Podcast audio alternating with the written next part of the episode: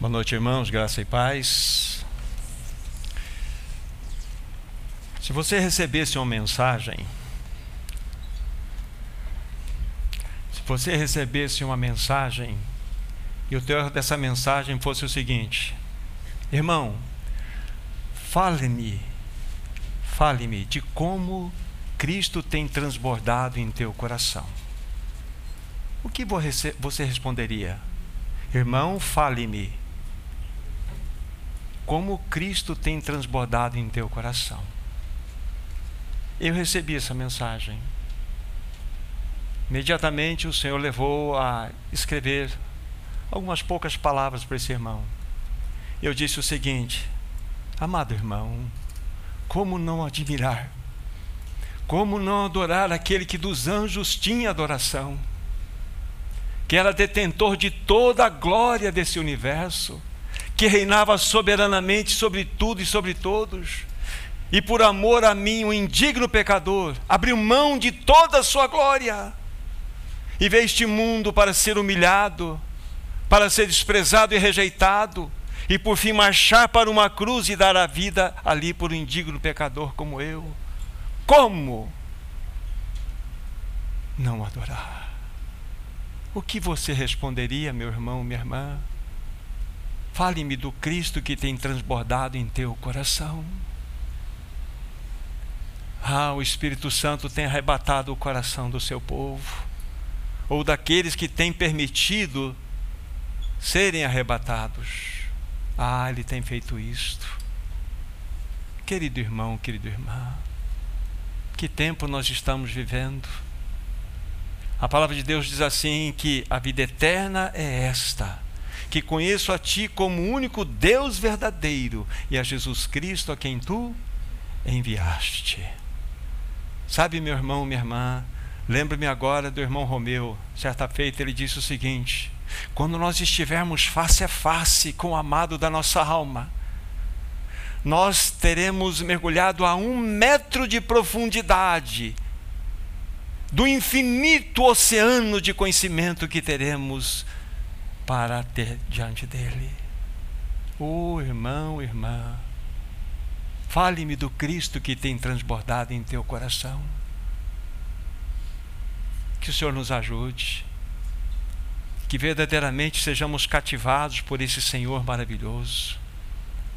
Porque estamos dizendo isso? Porque é no nome desse poderoso Senhor Jesus que estamos reunidos nessa noite para abrir a palavra e esperar inteiramente na graça, para que verdadeiramente o Espírito Santo possa passear livremente em nós, entre nós, e a palavra venha penetrar de modo profundo em nossos corações. Vamos orar. Querido Deus e Pai, uma vez mais nós estamos reunidos nesse lugar. O nosso anseio, o nosso desejo é que tu fales pela tua palavra nessa noite. Abra para nós o livro de Tiago. Contamos com o socorro do bendito Espírito Santo, para que a tua bendita palavra seja vivificada em nossos corações. É o que nós te pedimos no precioso nome de Jesus. Amém, Senhor. Vamos tomar nossas Bíblias, livro de Tiago, capítulo 1 Vou deixar aqui uma porção lida, depois vamos fazer alguns breves comentários. Tiago capítulo 1, do versículo 16 ao 21.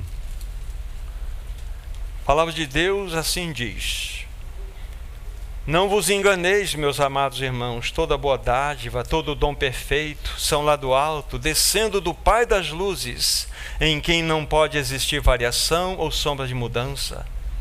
Pois, segundo o seu querer, ele nos gerou pela palavra da verdade, para que fôssemos como que primícias de suas criaturas. Sabeis estas coisas, meus amados irmãos. Todo homem, pois, seja pronto para ouvir, tardio para falar, tardio para se irar, porque a ira do homem não produz a justiça de Deus. Portanto, despojando-vos de toda impureza e acúmulo de maldade, acolhei com mansidão a palavra em vós implantada a qual é poderosa para salvar a vossa alma. Nosso encargo, então, hoje é o nosso segundo encontro, Nosso encargo está relacionado com esse livro, né, o livro de Tiago, e a vida prática do cristão.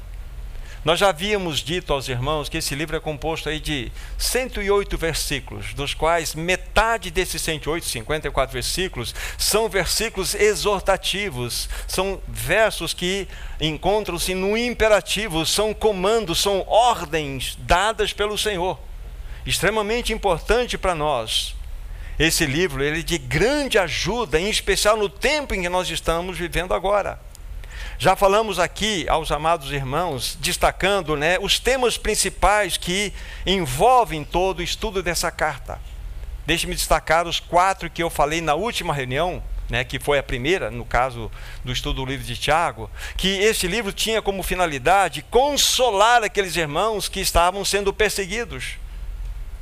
Eles estavam sendo perseguidos então, quando Tiago escreve essa carta, era para trazer aí um refrigério no coração daqueles irmãos que estavam debaixo de uma grande opressão especial por causa dos próprios judeus, dos fariseus, que perseguiam violentamente esses irmãos.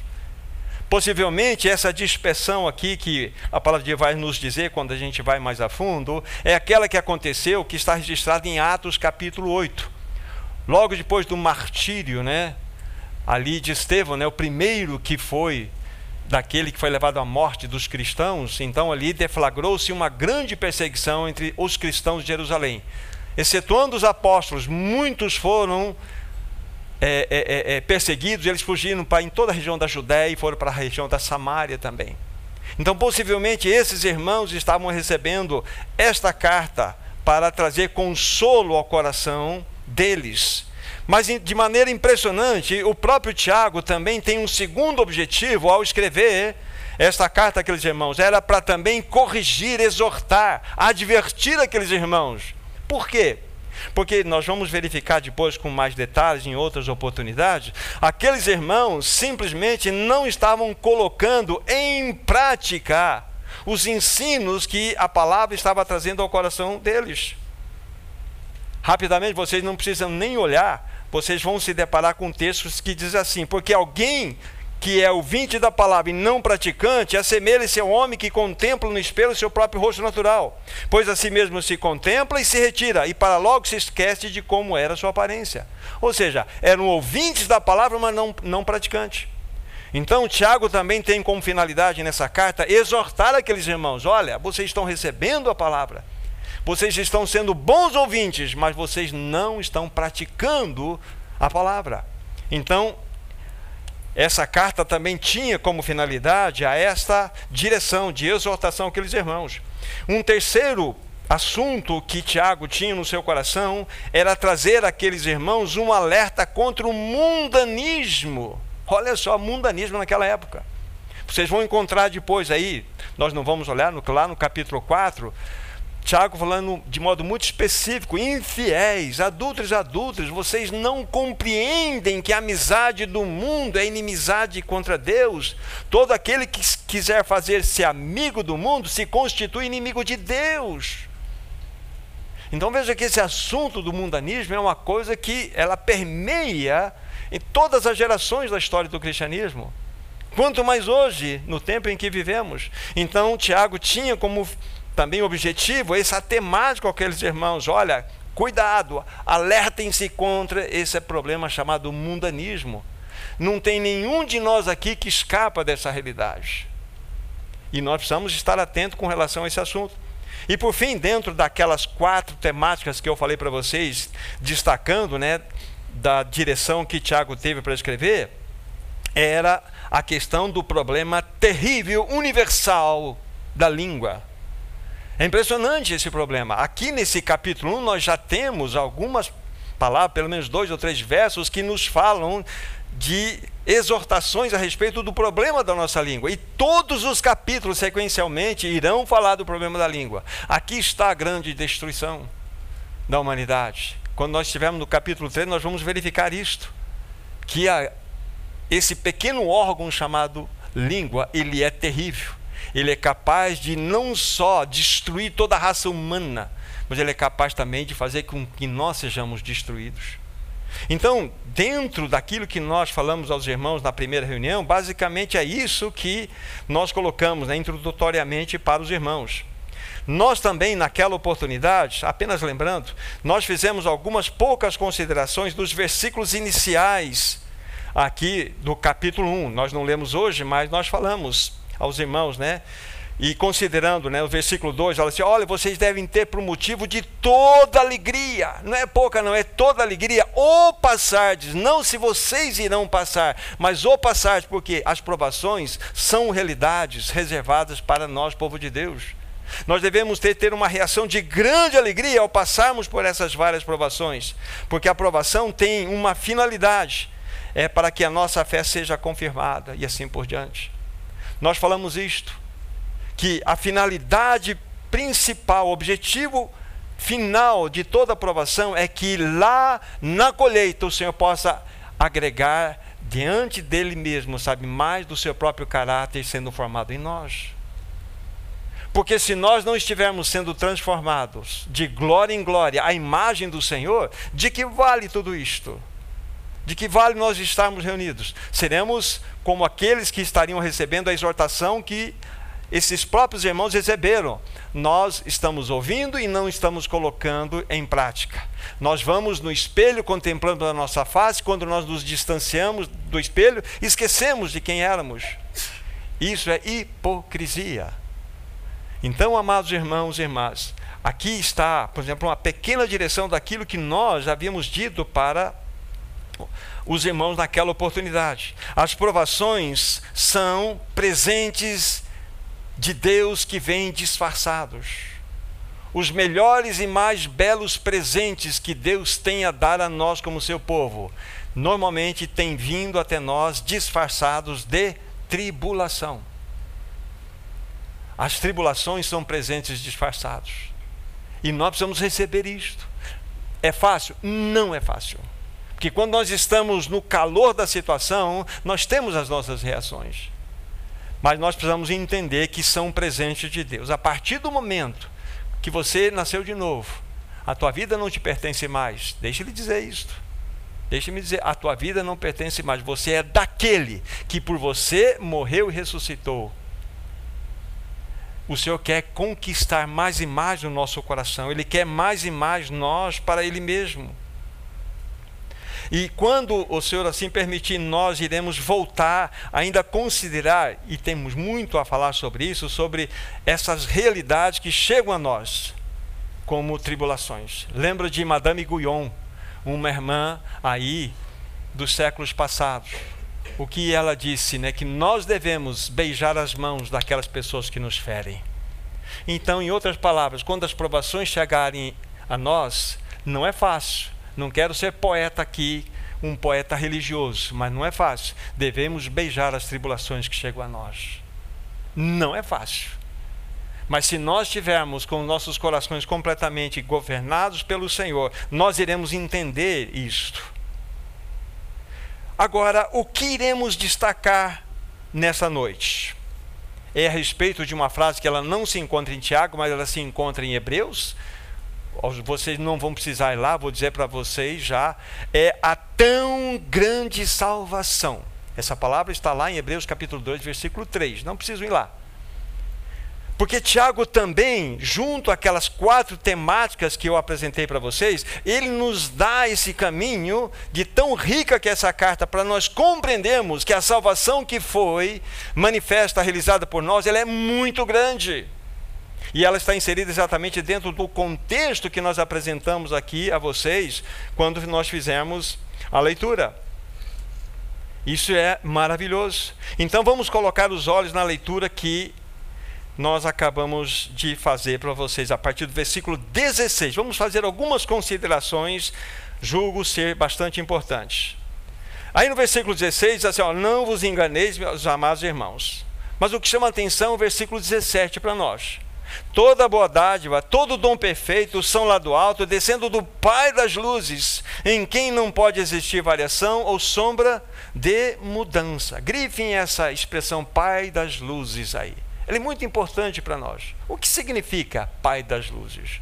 Né?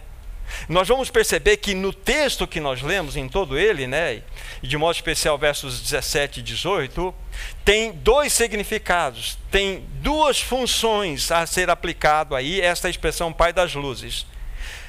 Na primeira aplicação, fala-nos que esse Pai das Luzes, ele é o Criador de todas as coisas fala-nos da atividade criacional dele. Toda boa dádiva, todo dom perfeito são lá do alto, descendo do Pai das luzes, onde não pode existir variação ou sombra de mudança. Nós devemos entender que foi esse Pai das luzes, esse Deus Todo-Poderoso, que criou todo esse universo. O que diz a tua Bíblia em Hebreus 11, versículo 3? Coloque os teus olhos lá. Você vai perceber lá que tudo que nós conhecemos, o universo que nós conhecemos, foi criado pela palavra de Deus. Bem pertinho, ó, volta a página aí. Volta a página, capítulo 11, versículo 3. Pela fé, entendemos que o universo foi formado pela palavra de Deus, de maneira que o visível veio a existir das coisas que não aparecem. Então, esse Pai das luzes é o autor da criação das bilhões e bilhões de galáxias, das bilhões e bilhões de estrelas que nós conhecemos. Ele não somente é o Criador, olhando para as estrelas, mas ele é aquele que não só criou, espalhou as inumeráveis bilhões de estrelas por essas galáxias, mas ele tem numericamente a conta na sua mente de quantas estrelas há nesse universo. Mas ele é mais caprichoso ainda. Ele deu nome para cada uma dessas estrelas. E quando ele chama, nenhuma delas vem a faltar. Tamanha é a soberania, tamanho é o poder desse nosso maravilhoso Pai das luzes. Ele é o grande Criador de todas as coisas. Pela fé entendemos que o universo foi formado pela palavra de Deus. Estamos destacando aqui a força, o poder, a autoridade da palavra de Deus. Gênesis 1:1. No princípio criou Deus os céus e a terra. Essa palavra criou, esse verbo, ele é muito especial e poucas vezes usado na, usado na Bíblia. É do verbo bará, que significa Deus criar algo de algo que não existia. Ele criou algo daquilo que não existia. Ele chama a existência as coisas que não existiam. É essa a realidade, esse é o significado do verbo que está ali. Então Deus criou todas as coisas, chamou a existência a partir do nada. Isso mostra-nos a autoridade absoluta na Sua palavra. Nós, homens, criamos a partir de algo existente. Tudo isso que nós vemos diante dos nossos olhos, essa plataforma onde estou aqui, esse suporte para a água, essas cadeiras, as mesas, as madeiras, tudo foi criado a partir de um material existente. Então nós reproduzimos. Mas Deus é o único que pode criar a partir do nada. É exatamente o significado deste verbo que nós estamos considerando aqui. A palavra de Deus é instrumento de criação, é instrumento de autoridade. A palavra do homem é instrumento de comunicação. Agora, infelizmente, eu faço um parêntese aqui. A palavra do homem pode ser uma palavra de poder destrutivo. Quantas vezes nós destruímos pessoas com as nossas palavras? Isso vale pelo relacionamento familiar, vale pelo relacionamento é, profissional, vale pelo relacionamento de irmandade. Às vezes, uma palavra, uma sentença vai cravar muito mais forte do que um punhal nas costas. Aquilo lá vai destruir. Então, infelizmente, ainda que a palavra do homem ela não é criadora, ela é um instrumento de comunicação, mas ela pode ter esse poder destrutivo. Que Deus guarde nossos lábios. É por isso que Tiago vai nos mostrar em todos os capítulos esta esse assunto, como é um dos temas que Tiago vai tratar. O problema da língua. Isso é terrível, amados irmãos e irmãs. Devemos tomar a sério esse assunto. Mas, voltando ainda a algumas características sobre o poder criacional desse Pai das luzes. Vocês se lembram? Ele disse: haja luz. E o que aconteceu? A luz veio. Haja firmamento entre as águas. E houve separação entre águas, águas acima do firmamento e águas abaixo do firmamento. Aí ele foi dizendo os verbos, né? produza, faça, desse, faça dessa forma. E assim foi acontecendo a criação. Poder. Então guarde bem isso. Então voltem para Tiago capítulo 1. E vocês entendem, entendem, agora por que toda bondade, todo dom perfeito são lá do Pai das, do, eh, são lá do alto, descendo do Pai das luzes, em quem não pode existir variação ou sombra de mudança. Isso é maravilhoso. Isso é algo extremamente precioso para o nosso coração. Agora, nós precisamos dar um passo seguinte aqui. No versículo 18, diz assim: Pois segundo o seu querer, querer de quem? Do Pai das luzes. Segundo o seu querer, ele nos gerou pela palavra da verdade para que fôssemos como que primícias das suas criaturas. Então a gente vai ver, havia dito para vocês que duas funções, dois serviços nós encontramos aqui na responsabilidade do Pai das Luzes. Um é o aspecto criacional de todas as coisas pelo poder da Sua palavra. Mas aqui nós estamos vendo que há uma outra função dada ao Pai das Luzes, que é exatamente revelada no versículo 18. Segundo o seu querer, o querer do Pai das Luzes, nós fomos gerados de novo. Então nós podemos dizer que a sua principal dádiva é a regeneração, é o novo nascimento, é a nova vida em Cristo Jesus. E aqui diz assim: segundo o seu querer, ele nos gerou pela palavra da verdade. Muito bem. O que diz João 1, verso 14? Vocês se lembram? 1, 14. No princípio, deixa eu pegar aqui, ó. Deixa eu pegar aqui na, na, na literalidade aqui, ó. 1 verso 14. Ó. Diz aqui, ó. Ó. E o verbo se fez carne e habitou entre nós, cheio de graça e de verdade, e vimos a sua glória, glória como do unigênito do Pai. E o verbo se fez carne. É a mesma palavra fomos gerados pela palavra da verdade e o Verbo se fez carne. Essa palavra da verdade remete-nos diretamente à pessoa gloriosa de Cristo Jesus. O Logo se tornou carne e habitou entre nós. Então, o novo nascimento, queridos irmãos, é a obra mais poderosa, mais miraculosa, mais maravilhosa que nós podemos contemplar. E nós sabemos que para que nós pudéssemos ser salvos, nascidos de novo, um alto, elevadíssimo preço foi pago para que isso pudesse ser uma realidade. Daqui a pouco nós vamos chegar num ponto interessante, mas vamos guardando aqui. Então, a segunda função, a segunda maneira de agir do Pai das Luzes é nos dando a principal dádiva, que é o novo nascimento, através da palavra da verdade, Cristo encarnado. Esse Cristo maravilhoso. Amados irmãos, é bom sempre lembrarmos que nós estávamos perdidos, sem esperança. Sem esperança alguma, nós andávamos errantes pelo próprio caminho. Lá em Isaías 53, 6, fala-nos que andávamos pelo próprio caminho. Sabe qual é a maior maldição para um homem? É andar pelo seu próprio caminho é ele fazer as suas próprias escolhas. Aqui está a pior maldição para um ser humano: é quando ele é o seu autogovernador, é o autodirigente. Jesus vem nos salvar de nós mesmos. Então nós estávamos nessa situação, desesperançados, errantes, andando pelo nosso próprio caminho. Aqui está a nossa perdição. Mas o Pai das luzes o Pai das luzes nos olhou, nos contemplou, nos considerou. E o que ele fez? Ele enviou o seu filho para vir a este mundo para nos salvar. É por isso que lá está escrito: segundo o seu querer, ele nos gerou pela palavra da verdade, para que fôssemos como que primícias das suas criaturas.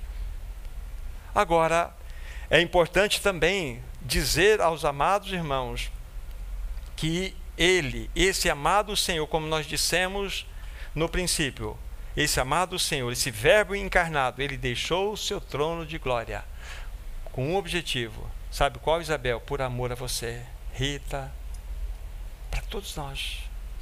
Para todos nós. por amor a nós.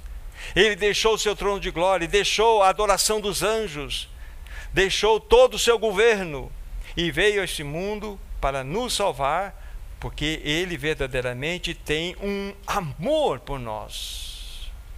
Agora, uma outra situação: nós jamais iremos, conseguiremos medir, calcular o preço que ele pagou quanto isso custou ao amado, do no, ao amado da nossa alma. Quanto custou a ele o fato dele vir a este mundo para nos salvar. Como nós falamos a princípio, além de todos aqueles sofrimentos, todas aquelas rejeições, tudo aquilo que ele padeceu, ele foi para uma cruz, sofreu o abandono do seu próprio pai, morreu lá, Raquel, por amor a você. Que Senhor é este que nós temos? Que Senhor é esse maravilhoso? Então, tudo isso que estamos falando agora está dentro do versículo 18. É como se nós colocássemos o versículo 18 fora, passássemos um bisturi nele, abríssemos e, e, e começássemos a ver o que tem dentro desse verso. Exatamente todas essas expressões lindas que nós estamos considerando aqui. Nosso amado Senhor precisou marchar para uma cruz e entregar a sua vida santa por indignos pecadores como eu lá. Agora, uma pergunta, meu querido irmão Fernando, uma pergunta. Por que ele não disse assim, Fernando, haja salvação, e o Fernando fosse salvo? Haja salvação, Maurício, e Maurício fosse salvo. Porque ele não tem poder na sua palavra? Hein, Daniel? Por que, que ele não disse assim, haja salvação, Irene? E a Irene já foi, seria salva? Não é uma pergunta para que nós reflitamos? E isso é algo que nós devemos questionar. Uma outra pergunta: por que o Senhor Jesus Cristo precisou padecer tanto? Por que, que nós não fomos salvos por decreto? Eu decreto agora que o Felipe está salvo. Eu sou Deus Todo-Poderoso. O Zé Luiz está salvo. Por que, que ele não fez isso? Por que, que Jesus precisou sofrer tanto, ser desprezado, rejeitado, abandonado pelo próprio Pai e morrer numa cruz? Já insistimos que ele veio a este mundo por causa do seu profundo amor. Já falamos que ele pagou um altíssimo, elevadíssimo preço por nós naquela cruz. Insisto, por que ele precisou padecer tanto? Resposta: por causa da seriedade do nosso pecado. A seriedade do nosso pecado. Nós não fazemos eh, conta, nem compreendemos o dano que o pecado trouxe a essa humanidade. Não só a humanidade, mas a todo esse universo. Nunca brinque com o pecado pecado é coisa séria. Subiu agora na minha mente, então faço um parêntese quando acontece isso. Daqui a pouco eu volto. Vocês sabem como os esquimós caçam lobos? Que atacam ali a, a, os iglus dos esquimós. Como é que eles caçam lobos?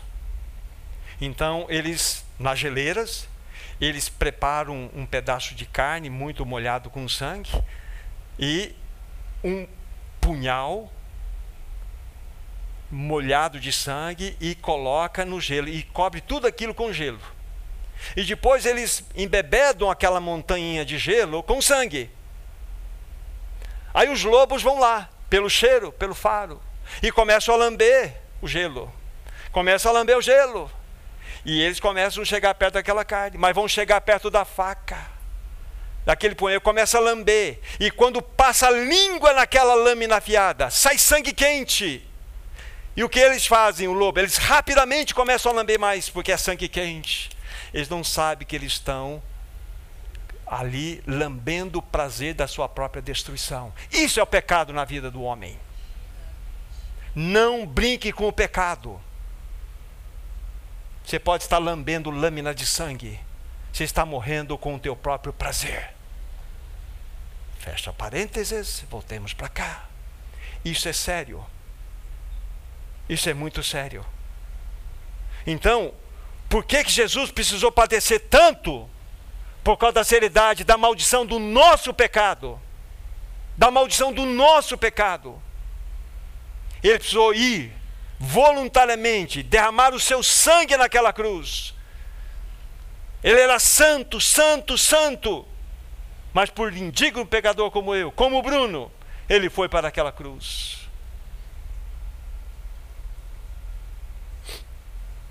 Deixe-me dizer, o pecado do homem não afetou apenas ele, não afetou apenas Adão. Adão pecou, é o problema dele. Não. O pecado afetou toda a criação. Toda a criação geme, dores de parto. Porque ela foi sujeita a uma escravidão, não porque ela quis, porque ela foi sujeitada a isso, por causa do pecado do homem. Isso está lá em Romanos 8, 19 a 22. Então o pecado atingiu toda a criação. Esse texto quero que vocês abram comigo. Depois a gente volta aqui. Colossenses 1, versículo 20. Talvez você não tenha observado isto. Observe agora. Para vocês verem o alcance do pecado através dessa palavra. Colossenses 1, versículo 20. Veja aqui, quando Paulo está escrevendo essa carta, ele fala do alcance da obra do Senhor, até onde foi o alcance. Versículo 20, capítulo 1. E que, havendo feito paz pelo seu sangue, sangue da sua cruz, Jesus, olha só, por meio dele, desse sangue, reconciliasse consigo mesmo todas as coisas, quer sobre a terra, quer sobre os céus. Vocês percebem o alcance da purificação que foi? Até onde a purificação precisou ir? Porque o nosso pecado afetou os céus, o nosso pecado afetou o universo, o nosso pecado afetou a criação. Por que, que os animais são ferozes? Por causa do nosso pecado. Por que, que a tempestade? Por causa do nosso pecado. Por que, que a morte? Por causa do nosso pecado. Isso é muito sério. Mas o pecado também afetou de modo direto ao próprio Deus. De que forma? Já já vamos ver os textos para isso. Afetou o próprio Deus. Agora, para que nós entendamos esta realidade, eu quero que vocês abram comigo Efésios capítulo 2. Efésios capítulo 2, versículo 1. Estamos dentro do versículo 18 do capítulo 1 de Tiago. Ali está falando que nós somos gerados pela palavra da verdade. Então nós abrimos e estamos vendo o que, que acontece nessa geração, nessa regeneração pela palavra. Efésios 2, versículo 1. Ele vos deu vida estando vós mortos em vossos delitos e pecados. Vamos, na parte positiva, deixar de lado um pouquinho, ele vos deu vida. Vamos considerar a parte negativa do versículo. Estando vós mortos em vossos, duas coisas aí, delitos e pecados são duas coisas. A palavra delitos pode ser traduzida também, e ela seria melhor traduzida se fosse colocada transgressão. Ele vos deu vida, estando vós mortos em, vos, em, em, vossos, em vossas transgressões e vossos pecados. Essa palavra delitos que aparece aqui é uma palavra extremamente significativa como eu disse há pouco vocês, seria melhor traduzida por transgressões, poderia ser traduzida como ofensas ou mesmo delitos. E o que significa transgredir? Aqui, no sentido dessa palavra, é quebrar uma lei que foi promulgada e quebrá-la de modo voluntário. É quebrar uma lei que foi promulgada e isso de modo voluntário. É isso que o homem fez. Então a gente percebe que a transgressão é algo extremamente sério diante de Deus. Esse pecado, essa transgressão do homem ofendeu a Deus. Que mais? Desonrou a palavra de Deus, violou a lei de Deus, desprezou a justiça de Deus e manchou a santidade de Deus. Então veja que o pecado nosso, o pecado do homem, afetou Deus. Como que Deus vai lidar com isto? Essa é a grande questão. Como que Deus pode nos salvar pelo poder da Sua palavra assim? Haja salvação. E a Rosicléia será salva. Não vai ser assim. Porque o pecado é coisa séria. Então, estamos considerando essa primeira palavra que aparece aqui, delitos. Ela está, está relacionada com ofensas, está relacionada com transgressões. Isso é extremamente sério, queridos irmãos e irmãs. Envolve muito mais do que a queda pessoal do homem. Deus não precisou tratar com o um homem. Ele, é um, o pecado atingiu todo esse universo. Tanto é que na redenção, a Bíblia fala que esse, esse mundo passará pelo fogo. Pelo fogo. A Bíblia fala que tudo que nós conhecemos, não precisa nem ir lá, eu já vou pegar o texto, já vou dizer para vocês, a gente ganha aqui, ó. Olha só.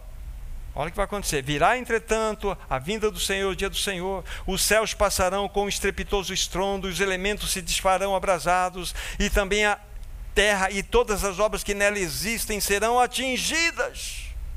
Isso causa do pecado. Tudo vai passar por uma regeneração. Então, o pecado é algo muito sério. Extremamente sério. Agora, a transgressão do homem, o que que fez? Fez com que fosse atraído para o próprio homem o juízo de Deus. O juízo de Deus veio para cima do homem. Pegue, Deixa o dedo aqui em Efésios por enquanto. Vão para Romanos capítulo 5, versículo 18. Esses textos são importantes para que embasemos o nosso pensamento. Romanos 5, verso 18. Olha só o que está escrito aí. Pois, assim como por uma só ofensa ou transgressão veio o que? O juízo sobre todos os homens para condenação. Aí tem a parte positiva. Assim como por um ato só de justi um, um só ato de justiça veio a graça sobre todos os homens para a justificação que dá vida. Mas é a primeira parte. Pois assim como por uma só ofensa ou transgressão veio o juízo sobre todos os homens. Então, a rebelião do homem trouxe juízo sobre ele.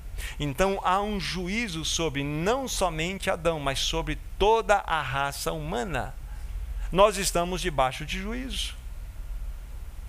Há muitos outros textos que nós podemos colocar aqui para embasarmos esse pensamento.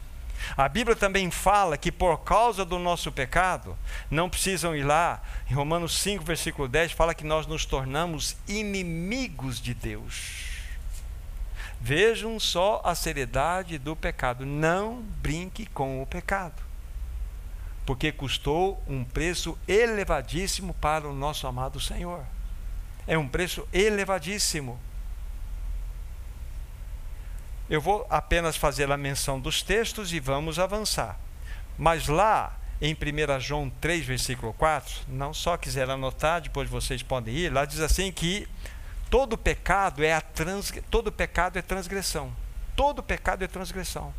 Então nós devemos ter no coração que nós temos sim esta realidade, somos transgressores diante de Deus. Nós ofendemos a Deus, nós nós violamos a sua lei, nós manchamos a sua santidade. É isso que deve ser trazido ao nosso coração quando pensamos no pecado. A Bíblia também fala em Ezequiel 18, versículo 4, que a alma que pecar, transgredir, essa morrerá. Há uma sentença sobre toda a humanidade, sobre cada homem. Sobre cada um de vocês, começando de mim, há um vírus chamado morte. Isso é uma sentença por causa do pecado. Voltem para Efésios capítulo 2. Então, está claro para os meus amados irmãos que quando nós falamos de estarmos mortos em delitos, em transgressões, significa essa realidade de transgressão na qual nós nos encontramos. Somos transgressores, merecedores do juízo de Deus. Guarde isso, é importante. Agora, capítulo 2, Efésios, versículo 1, aquela outra palavrinha que aparece, né? Não só mortos em delitos, mas também nos pecados, mortos em vossos delitos e pecados. E a palavra pecados que aparece aí é outra. Aqui, ramartia. Lá no primeira palavra para transgressão, para, pensa na palavra para, coloca um P mudo, para toma. É a palavra transgressão ou delitos. Aqui é a palavra hamartia. E o que significa aqui essa palavra hamartia? Significa simplesmente errar o alvo. A definição mais clássica de pecados que nós temos na Bíblia é exatamente essa: errar o alvo. O que significa isso? Significa que quando você atira uma flecha, você mira um alvo, essa flecha faz ela nunca vai acertar o alvo. Porque a flecha da tua vida ela está torta. Você nunca acertará o alvo. Jamais. Errar o alvo da vida. Você nunca acertará o alvo da vida. A nossa vida é uma flecha torta. Guarde bem isso se quiser anotar. Significa que você nunca será o que você deveria ser com essa vida de pecado com os nossos pecados governando nossa vida, nós nunca seremos o que deveríamos ser. Então, não somente somos transgressores, temos uma conta a acertar com Deus, há um juízo sobre nós, mas há uma realidade terrível que a nossa vida é uma flecha torta. Nós nunca seremos o que deveríamos ser. Percebam a seriedade do pecado, o dano que esse pecado trouxe à humanidade? Dentro de cada ser humano existe uma natureza caída, existe mentira, cobiça, prostituição, egoísmo, impureza, maledicência. Essa é a realidade do ser humano. Aqui está a descrição daquilo que nós somos interior, interiormente. Então é sério, quando a gente pega os delitos, as transgressões que atraíram o juízo de Deus, porque nós somos criaturas dele, ofendemos o nosso Criador e tem um juízo sobre nós, terrível isso aqui. Há um juízo. Mas nós somos flecha torta. Vivemos pelas nossas cobiças. Então percebam a seriedade do pecado. Agora, quando nós olhamos a conclusão dessas duas palavras, aqui nós chegamos a seguinte seguinte ponto: o estado do homem é um estado de ruína e de caos absoluto. Ele é um transgressor, ele é um pecador, merece o juízo. Simples assim, biblicamente pensando. Agora, a pergunta principal, e agora depois, a partir de elevar até esse momento o estudo, agora nós precisamos ver o que Deus, ou como que Deus pode tratar a respeito dessa circunstância. Aí o primeiro texto que vem no nosso coração é o texto mais conhecido universalmente falando. Porque Deus amou o mundo de tal maneira que deu o seu Filho unigênito, para que todo que nele crê não pereça, mas tenha a vida eterna. Aqui está. Aqui está o ponto. Agora nós precisamos ver esse Deus maravilhoso que enviou o seu Filho, com o consentimento do próprio Filho que houve, vamos colocar uma conferência entre a Trindade, diante de tudo que aconteceu da ruína. O filho se apresentou e disse: Eu vou. O pai disse: Eu vou te enviar. Então ambos estavam concordes. E o Espírito Santo então administrou toda essa situação. Agora veja o que o teu amado Senhor fez por você. 1 Pedro, vamos sair daqui um pouco. 1 Pedro capítulo 2, 1 Pedro capítulo 2, apenas um versículo, o versículo 24. 1 Pedro 2, verso 24. Diz assim: Carregando Ele mesmo em seu corpo, sobre o madeiro, os nossos pecados, para que nós, mortos aos pecados, vivamos para a justiça, por suas chagas fostes sarados. É interessante, vocês não precisam ir lá, mas querem anotar. Isaías, no capítulo 53, remete-nos exatamente a esse pensamento aqui. No versículo 5 fala assim: Mas ele foi transpassado pelas nossas transgressões e moído pelas nossas iniquidades. O castigo que nos traz a paz estava sobre ele, pelas suas pisaduras fomos sarados. É o mesmo verso. Então, o Senhor Jesus Cristo, o que ele fez naquela cruz? Ele carregou sobre ele mesmo as nossas transgressões, os nossos pecados. E quando ele fez isso, Wagner, sabe o que aconteceu? Quando Jesus então ele atrai as transgressões para ele e atrai para ele os nossos pecados, ele chama para si o juízo que deveria cair sobre você. Porque nós somos os transgressores. O juízo deve recair sobre nós. Mas quando o Senhor Jesus, ele carrega sobre o seu santo corpo nossas transgressões e pecados, movimenta-se a direção do juízo. Percebam como que Deus vai lidar com esse assunto do pecado? Através da manifestação do grande amor do seu filho. Entende, Raquel, o que ele fez? Que amor é este? Que esperança haveria para nós fora de Cristo? Não haveria possibilidade alguma de nós sermos salvos. Jesus atraiu o juízo sobre ele, por amor a nós. Efetivamente, sabe o que aconteceu, Rafael, ali naquela cruz? Deixe-me dizer o que aconteceu. Jesus estava pregado numa cruz. Jesus fala ao seu Deus e Pai: Deus e Pai, trata-me como o Senhor iria tratar o Rafael. Sobre o Rafael deveria cair o juízo, mas a trata-me como o Senhor iria tratar o Jonas. Trata-me. É isso que aconteceu na cruz. Patrícia, é isso que aconteceu na cruz. Trata-me como o Senhor iria tratar a Jane. O juízo era sobre ela mas veio sobre Cristo. Entende que é carregar os pecados sobre o seu no madeiro sobre o seu próprio corpo é convidar a Deus a tratar a ele como ele deveria tratar o pecador. É isso que Cristo fez por você, Lucas. Que Senhor é este? E Deus ouviu a oração do seu filho. Ele ouviu. Como que nós sabemos disso? Vocês sabem que Jesus ficou pendurado no madeiro seis horas. Foi crucificado às nove da manhã e entregou o Espírito às três da tarde. Três horas. E a Bíblia fala que ali na hora sexta, meio-dia, houve trevas sobre todo o planeta, todo mundo. Houve trevas sobre a face da terra. Três horas de trevas. É impressionante. Dizem aqueles irmãos que estudam sobre essa situação que naquele momento de trevas houve um silêncio absoluto. As ondas do mar não quebravam as suas águas, a, a, a, o mar não quebrava as suas ondas, os pássaros não cantavam, os animais não grunhiam.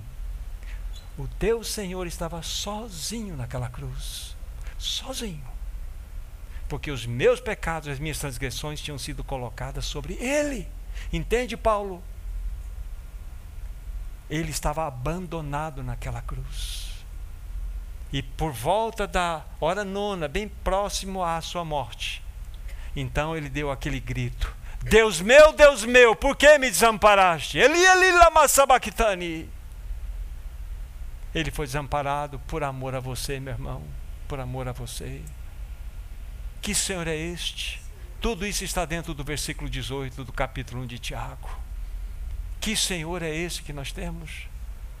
Que Senhor maravilhoso é este? Que se importou conosco, não deixou o seu trono de glória e veio a este mundo para dar a sua vida por nós. Ele atraiu o juízo que sobre nós deveria recair a ira de Deus que deveria cair sobre mim, caiu sobre ele. Porque ele quis assim. Como que nós vamos desprezar uma salvação como esta? Então fale-me do Cristo que tem transbordado o seu coração. Não foi assim como eu comecei a reunião? Fale-me do Cristo que tem transbordado o teu coração. O que você escreveria? Um tratado teológico? Ou daquilo que você tem experimentado. Oh, amados irmãos, que Senhor é esse que nós temos? Estamos indo para nosso pensamento final, mas permitam-me introduzir nessa mensagem algo que vocês, ou a grande maioria, já ouviu. Dois atributos que não podem ser de Deus, que não podem ser aplicados ao mesmo tempo numa mesma pessoa: justiça e misericórdia. A justiça diz que o juízo deve recair sobre nós. Não é isso? Então, se Deus, de maneira acertada, justa, nos condenar, tem alguma coisa errada? Não tem. Mas Ele verdadeiramente quer exercer a sua misericórdia sobre nós. Ele quer nos salvar.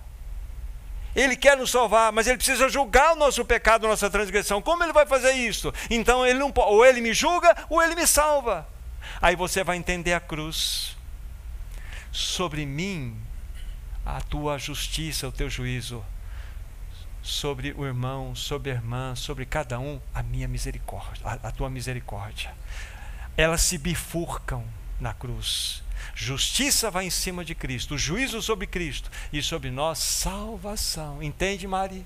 Salvação, misericórdia. É isso que aconteceu lá. É isso exatamente que aconteceu lá. Então, diante dessa colocação, Deus verdadeiramente sempre, o universo testemunhará, sempre foi verdadeiramente justo, porque Ele não nos salvou por decreto, não nos salvou por um poder de palavra, ainda que Ele o tivesse, Ele nos salvou por um preço altíssimo. Então o universo se cala diante da justiça de Deus mas o universo o admira e o adora por causa da sua misericórdia. É isso que Cristo fez por você naquela cruz. Aí você entende a cruz. Tudo isso dentro, voltem lá para Tiago capítulo 1. Tudo isso dentro do versículo 18. Pois, segundo o seu querer, ele nos gerou pela palavra da verdade. Essa verdade maravilhosa, nós não podemos desprezar. Não podemos desprezar. Essa é a palavra. Enquanto vocês Deixem aberto aqui no capítulo 1, versículo 18 do livro de Tiago. Permita-me fazer a menção só de um texto. Eu vou dar o endereço e vou ler na sequência, de João 5, 24, que diz assim: Em verdade, em verdade te digo: quem ouve a minha palavra e crê naquele que me enviou, tem a vida eterna, não entra em juízo, mas passou da morte para a vida. Você crê? Você crê? Essa é a questão. Se você não crê, você está debaixo do juízo.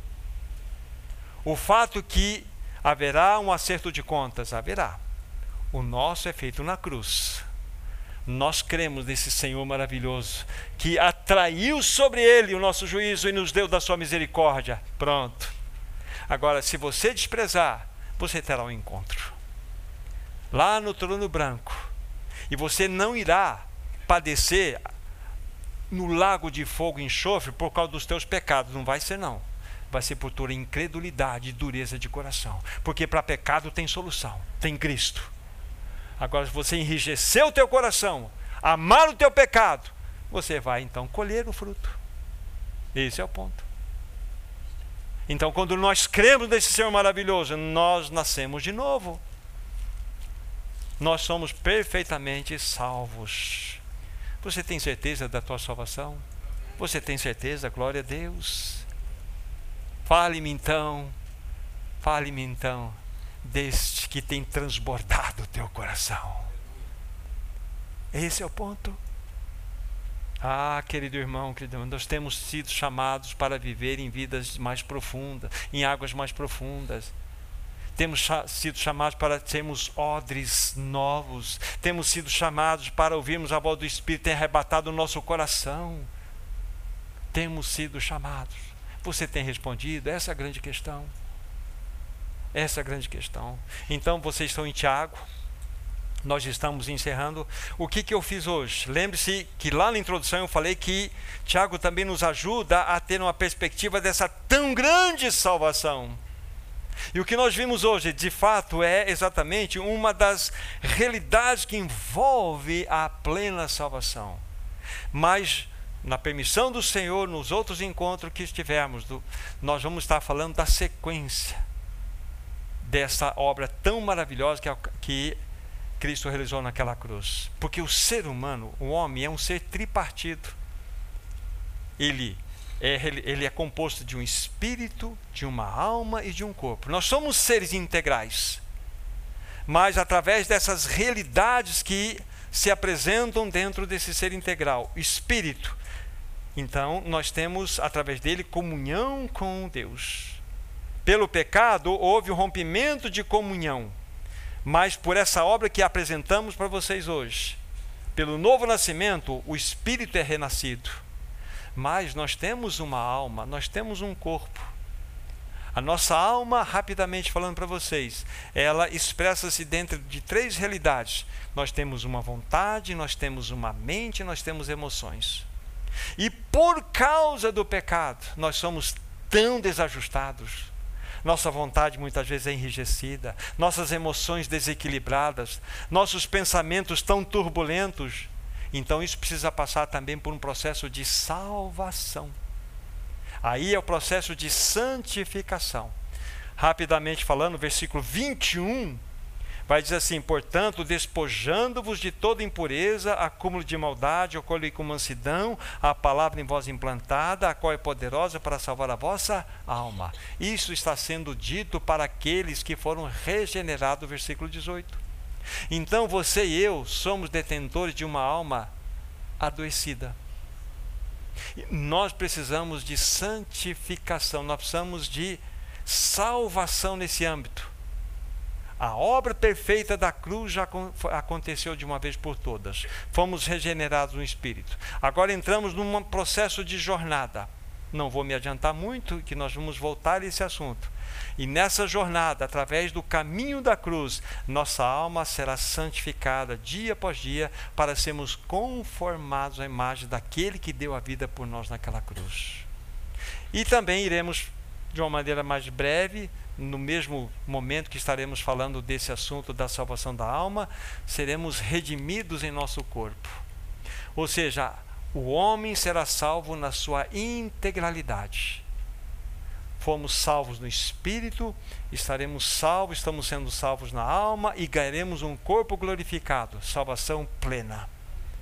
Aí nós estaremos perfeitamente adequados como o Senhor assim deseja de cada um de nós. Mas esse é um assunto para depois.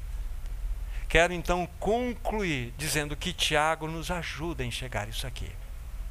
Dentro do versículo 18, nós abrimos e podemos fechá-lo agora a todas aquelas verdades gloriosas que nós apresentamos aqui.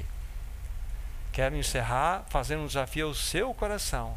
Você tem certeza do seu novo nascimento? Aqui está. Se você crê verdadeiramente que Cristo Jesus, naquela cruz, ele atraiu as suas transgressões, o juízo que deveria recair sobre você caiu sobre ele, ele atraiu os seus pecados sobre ele, você crê que você tem um Salvador e confessá-lo, você se tornará uma pessoa salva para sempre. Que Deus abençoe seu coração. Que Deus abençoe a cada um que ouve essa mensagem, para que nós, por ela, nós possamos, de fato, nascidos de novo, prosseguir a nossa jornada. O Senhor nos ajude. Vamos orar. Querido Deus e Pai, nós te pedimos graças sobre nossas vidas. Nós somos tão débeis. Abre o nosso entendimento para que possamos compreender a profundidade da obra daquele que é o amado da nossa alma, daquele que verdadeiramente naquela cruz atraiu o juízo para ele mesmo porque as nossas transgressões ele as tomou sobre ele mesmo. Ah, Senhor, como nós te louvamos e te bendizemos. Como dissemos, não haveria esperança não. Nós éramos sim verdadeiramente transgressores, pecadores, e havia um juízo justo sobre nós. Mas muito obrigado por causa do teu amor, do teu imenso amor revelado em teu filho Jesus que veio a este mundo para morrer por indignos pecadores como nós. Nós dizemos nessa noite: muito obrigado, Senhor. Obrigado porque fomos gerados de novo pela palavra bendita. a bendita palavra do Verbo eterno encarnado. Louvado seja o teu nome, Senhor. Nós fazemos essa oração de gratidão no coração, em nome de Jesus.